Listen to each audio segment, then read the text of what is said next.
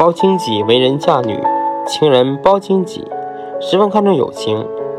他跟吴东湖友好，吴东湖死后，他无微不至地照顾吴家。后来包青己女儿要出嫁了，正在这时，他听说吴家的女儿也要出嫁了。可是吴家贫困，连女儿的嫁妆也没有，这怎么办呢？包青吉立刻决定把自己女儿的嫁妆赠给吴家，自己的女儿推迟一年出嫁。当时的人都称赞包青起的行为。